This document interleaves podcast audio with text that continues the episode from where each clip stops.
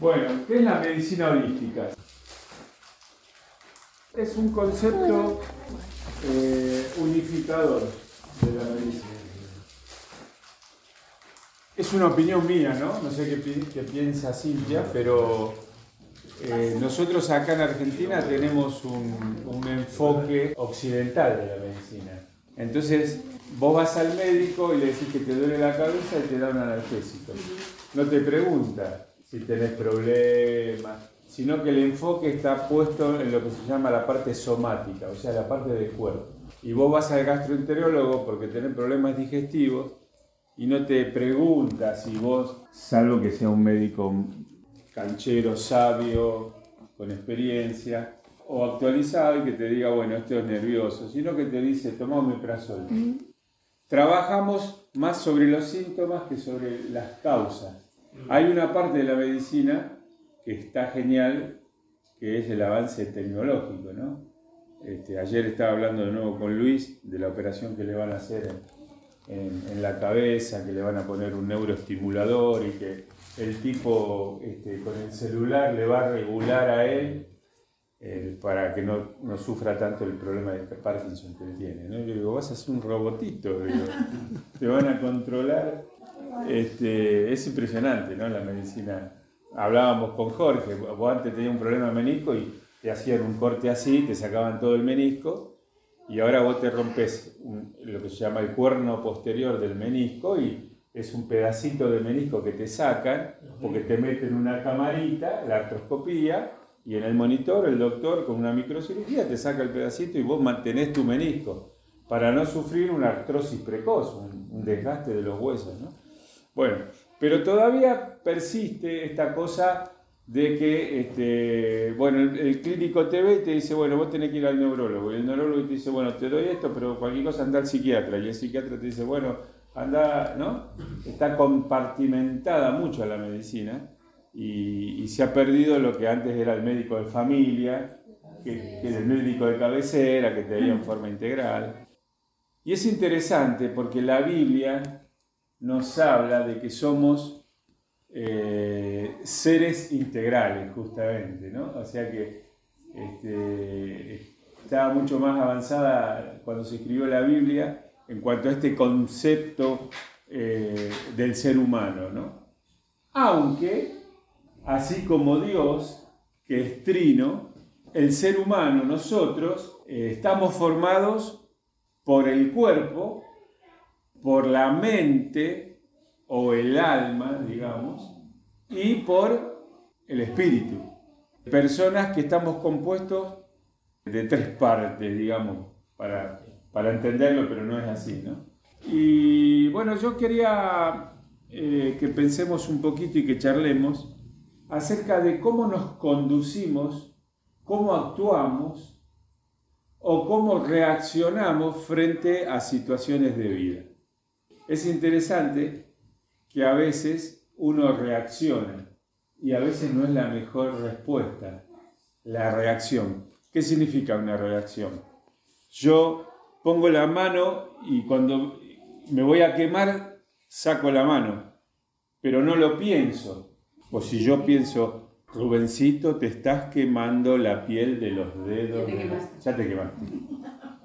Es una reacción instintiva, es lo que maneja una parte de nosotros, que ustedes saben, es, no es el cerebro, sino que es el, se llama el sistema nervioso autónomo. Estamos creados así, es una maravilla. ¿no? Nosotros tenemos eh, reacciones que son automáticas, porque si nos ponemos a pensar, este, tardamos y nos quemamos, ¿no? Entonces el cuerpo reacciona. Ahora, muchas veces nosotros reaccionamos y no sería la mejor respuesta. La mejor respuesta a veces es accionar frente a, una agresión. Por ahí nosotros reaccionamos y después decimos, uh, este me insultó, le pegué una piña y no tendría que haber reaccionado. Hay un pasaje en la Biblia que vamos a leer y después vamos a, pensar un poquito en esto. ¿Cómo actuamos frente a situaciones de vida? Y hay un pasaje, y a mí me gustó mucho este, todos los, todos los pasajes que tienen que ver con la, con, con la resurrección. Son tan, tan lindos. Y cuando el pastor Julio López habló eh, sobre, una, sobre una, un hecho, ¿se acuerdan? De Jesús cuando se presenta a los discípulos y les dice paz. Bueno, y en Juan 20 tenemos algo de lo que pasó el día de la resurrección. Y dice, eh, perdón, Juan 21, vamos a leer hasta el 18, pero lo vamos a leer en, dos partes. ¿Estamos? ¿Lo tienen? El primer día de la semana, muy de mañana, cuando todavía estaba oscuro, o sea, el domingo, María Magdalena fue al sepulcro y vio que habían quitado la piedra que cubría la entrada. Así que fue corriendo a ver a Simón Pedro y al otro discípulo a quien Jesús amaba, o sea, a Juan, y les dijo, se han llevado del sepulcro al Señor y no sabemos dónde lo han puesto. Presten atención a lo que dice María Magdalena. Después vamos a seguir con lo que pasa con Pedro y Juan. Vamos al 10. Los discípulos, o sea, Pedro y Juan, regresaron a su casa, pero María se quedó afuera, llorando junto al sepulcro. O sea, María Magdalena fue al sepulcro, vio que no estaba, fue corriendo a donde estaban los discípulos, le dijo a Pedro y a Juan lo que había pasado. Ellos salieron y ella volvió y se quedó afuera llorando junto al sepulcro. Mientras lloraba, se inclinó para mirar dentro del sepulcro y vio a dos ángeles vestidos de blanco, sentados donde había estado el cuerpo de Jesús, uno a la cabecera y otro a los pies. ¿Por qué lloras, mujer? le preguntaron los ángeles. Es que se han llevado a mi Señor y no sé dónde lo han puesto. A los discípulos María les dijo, se llevaron al Señor. Y ahora a los ángeles le dice, se lo llevaron al Señor. Apenas dijo esto, volvió la mirada y allí vio a Jesús de pie, aunque no sabía que era él. Y Jesús le dijo, ¿por qué lloras, mujer? ¿A quién buscas? Otra vez. Ella, pensando de que se trataba de que cuidaba el huerto, o sea, el jardinero, le dijo otra vez, Señor, si usted se lo ha llevado, dígame dónde lo ha puesto y yo iré por él. Fíjense lo que estaba diciendo María, que ella iba a ir a buscar el cuerpo de Jesús muerto. María, le dijo Jesús. No sé con qué entonación le habrá dicho. María. Y ella se volvió y exclamó, exclamó, Raboni, que quiere decir en arameo maestro, suéltame, porque todavía no he vuelto al Padre. Ve más bien a mis hermanos y diles, vuelvo a mi Padre, que es Padre de ustedes, mi Dios, que es el Dios de ustedes y María Magdalena fue a darles la noticia a los discípulos. He visto al Señor, exclamaba, y les contaba lo que él le había dicho. Muy bien, ¿qué es un prejuicio? Asumimos que algo es como nosotros creemos que puede ser o no verdad, pero nosotros tenemos un concepto previo sobre algo, sobre alguna situación. En la Biblia tenemos muchos, muchos casos de, eh, prejuicios. ¿Se acuerdan de Jonás? Dios le dice, vos sos profeta, anda a predicar a Nínive. Y él tenía prejuicios con los asirios. Era el imperio totalitario sanguinario de la época. Y él dice, ni loco. Y se fue para el otro lado. Tenía prejuicios. No sé si a usted ahora se le ocurre algo. Natanael, el, que fue discípulo de Jesús, viene un, un, amigo y le dice, che, encontramos al Mesías. Y el tipo le dice, ¿de Nazaret va a venir alguien? ¿No? Era un prejuicio porque se supone que un profeta, un Mesías, tenía que haber estudiado en una escuela teológica, tenía que haber estado en Jerusalén con los fariseos. Este, entonces había un prejuicio con los, los cabecitas negras, decía en la época de Perón. Todos los que venían del interior, la gente de Buenos Aires, clase alta, le decía cabecita negra despreciativamente. Bueno, hay mucho prejuicio. En, en la sociedad hay muchos prejuicios de todo tipo. Si quieren pueden pensar. En este caso, María Magdalena tenía en su corazón y en su mente ir a honrar a Jesús, a alguien a quien ella había amado, y entonces, como fue todo de apuro, porque era la, Pascua, se venía la Pascua, ¿se acuerdan? Cuando Jesús lo, lo sacan de la cruz el viernes, a eso de las 3 de la tarde más o menos, ya el viernes, cuando anochecía, ya era sábado, ya era día de reposo, así que había que hacer todo, todo apurado, menos mal que estaba José de Arimatea, que, que prestó su propio sepulcro, entonces hicieron todo rápido, todo apurado, y no se pudo hacer eh, la preparación del cadáver, como, como se acostumbraba. Entonces María Magdalena ese domingo iba con esa idea. Y tres veces ella piensa, cree que le robaron el cuerpo de Jesús. Se lo dice a los discípulos, se lo dice a los ángeles, y pensando que era el, cuidador, digamos, se lo dice a Jesús. ¿Dónde está, dónde se llevaron este, el cuerpo de Jesús? ¿no? Ese era su prejuicio. Y reconoce al Señor cuando Jesús habla, cuando Jesús pronuncia su nombre. Vamos a los discípulos. Entonces, María Magdalena fue a decirle a los discípulos que se habían robado el cuerpo de Jesús. Versículo 3, 23. Pedro y el otro discípulo Juan se dirigieron entonces al sepulcro. Ambos fueron corriendo, pero como el otro discípulo corría más a prisa que Pedro, llegó primero al sepulcro. Inclinándose, se asomó y vio allí las vendas, pero no entró. Tras él llegó Simón Pedro y entró al sepulcro. Vio allí las vendas y el sudario que había cubierto la cabeza de Jesús, aunque el sudario no estaba con las vendas, sino enrollado en un lugar aparte. En ese momento entró también el otro discípulo, el que había llegado primero al sepulcro, y vio y creyó. Hasta entonces no habían entendido la escritura que dice que Jesús tenía que resucitar. Miren qué interesante, hablando de cómo actuamos frente a situaciones. Pedro y Juan llegan al sepulcro. Juan llega primero, porque corrió más rápido. Mete la cabeza y ve que no hay nadie, pero no entra. Pedro llega después y se Claro. ¿Por qué Juan no entra? ¿Qué les parece? No, la Biblia no lo dice, ¿no? No sabemos. Ahora, una, observación. No se podían haber robado al cuerpo del Señor porque los lienzos de lino eran carísimos.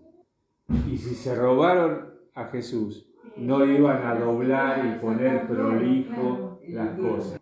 Pero eh, los discípulos llegaron, no sabían qué había pasado. O sea, por qué no estaba la guardia. Eh, aclara bien Juan que estaban los lienzos prolijamente dobladito, y el sudario. El sudario era lo que envolvía la, cabeza. Entonces, este, si hubieran sido ladrones, dejaban todo tirado o se llevaban eso que era caro, que se podía vender.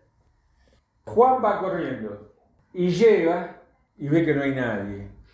Yo pienso que este, a Juan lo embargó la emoción el sentimiento que él tenía con Jesús al ser el porque se aclara varias veces que era el discípulo amado, el que se recostaba en el pecho de Jesús en la última cena. Para él fue muy fuerte y lo, lo paralizó. Creo que una vez lo dije, vieron que eh, a veces uno le cuesta pasar por lugares donde pasó algo fuerte, que yo les conté que Después que murió mi papá en la clínica modelo de Lanús, a mí me costaba pasar por la puerta porque me acordaba de todo lo que habíamos vivido. Ahora, Pedro, Pedro que es impulsivo, el tipo llega y ah, se manda. Pero en este caso, miren qué interesante, la Biblia dice que Pedro llega, que vio las vendas, y el sudario. Entonces él analizó y vio las cosas como estaban. En este caso Pedro entra como buen tano que era, calentón y impulsivo, que, que no piensa nada. Pero después cuando entra, dice la, dice la Biblia que él ve la situación, él ve las cosas como están acomodadas. ¿No? Pero no dice otra cosa que eso. Pero cuando Juan entra y ve, ahí cree porque se acuerda la palabra de Jesús que iba a resucitar. Recién ahí cree, ¿eh? en ese momento. Entonces, eh, por ejemplo, Pedro, arrestan a Jesús, agarra una espada y le corta la oreja a Malco. Reaccionó de calentón. ¿Qué iba a hacer él solo con una espada contra toda la guardia del templo? Pero él no pensó nada. Se dejó llevar por, por la emoción, por el sentimiento, no analizó. Cuando los discípulos están en la barca con Jesús y se viene la tormenta, lo despiertan a Jesús y le reprochan porque le dicen, no vamos a morir. Y varios de ellos eran pescadores, estaban cancheros. Sin embargo, se pegaron un susto bárbaro y reaccionaron emocionalmente. ¿No? Vamos al otro. Sara se cansó de esperar que no iba a poder tener hijos porque no creía la promesa y analizó y dijo, este es un buen plan. Le voy a dar a Abraham, mi esposo, que tenga un hijo con la sierva. ¿Eh? Analizó y dijo, vamos a hacer esto. Vamos a Jesús. Jesús no tenía prejuicios. Curó a los leprosos, los tocó, no le importaba nada el ceremonial de, de la contaminación. Jesús habló con la mujer samaritana, no le importó los prejuicios que había sobre los samaritanos en ese momento, sobre las mujeres, porque tenía muchas mujeres que, lo servían a él y a sus discípulos. Él no tenía prejuicios. Él se fue lejos de, de lo que era Galilea y se fue al norte y ahí había una mujer, ¿se acuerdan? Ciro Fenicia, y él no tuvo problema, este, aunque en un principio parece que se niega, ¿no? Este, él, era, él, vivía lejos de los prejuicios de la época, digamos, ¿no? Jesús no se dejó llevar por la gente cuando lo querían hacer rey, porque como él hacía milagros de alimentación, y él dijo, este, no, no, no, mi mi misión no viene por ahí, ¿no? Este, que tranquilamente lo podía haber hecho. En el Getsemaní, él no se dejó tampoco llevar por su humanidad que le decía flaco la crucifixión. ¿Eh? ¿No es cierto? Entonces, eh, la, la conclusión es esta. Dios nos hizo así como somos, ¿no? Pero, y las emociones son buenas, los sentimientos son buenos, forman parte de nuestra naturaleza. Ahora, a veces las emociones son negativas. La ira es una emoción negativa. ¿no? Este, ahora, expresar nuestros sentimientos está bien porque si no nos hace mal reprimir los sentimientos. ¿no? Y Dios nos dio una, una, mente con capacidad de analizar, de pensar, de tomar decisiones. Pero lo mejor que hay es cuando nuestras decisiones están basadas en la palabra, ¿no? Como hizo Jesús. Entonces, este, ¿cuál es la ventaja que tenemos nosotros? Que tenemos el Espíritu Santo dentro nuestro, que nos, nos ayuda y nos guía para tomar las decisiones correctas. No dejarnos llevar por la emoción, ni tampoco creer que porque nosotros pensamos, a veces la decisión es la correcta. A veces nos equivocamos. ¿eh? Tomamos una decisión desde el punto de vista intelectual buena, pero es una decisión humana. Y nosotros tenemos que guiarnos por el Espíritu. Yo siempre me acuerdo de, una decisión que tomó la iglesia hace muchos años. Este, éramos muy, muy bautistas y entonces frente a, una elección que había que hacer, eh, fue, miren qué increíble, ¿no? Se votó y dio empate. Y entonces, en, el reglamento, digámoslo así, bautista, en una asamblea, cuando había empate, el pastor desempata. Es decir. Es decir, eh, sería muy bautista, pero era una estupidez, porque dividió la iglesia. Ah, sí. ¿No? Vieron, el pastor no votaba, pero cuando había empate, él decidía. Entonces, era, era muy, muy bautista, muy democrático, si se quiere, 51 a 49, pero no era del espíritu. Porque bueno, podés tomar una decisión donde la iglesia no está unida o hay 80% a favor. ¿no? Bueno, pero nosotros estábamos contentos porque era, una, era de acuerdo a las normas, pero no era bíblico. ¿no? Eh, los apóstoles decían, nosotros y el Espíritu Santo estamos de acuerdo en esto, pero la iglesia también decidió, ¿no? Por ejemplo. Entonces a veces podemos creer que nosotros tenemos una decisión fenomenal, la pensamos bien, pero no es del Espíritu. Entonces, en el caso de María Magdalena, cuando ella oyó su nombre de boca de Jesús, su palabra, ella se dio cuenta que era el Señor resucitado, ¿no?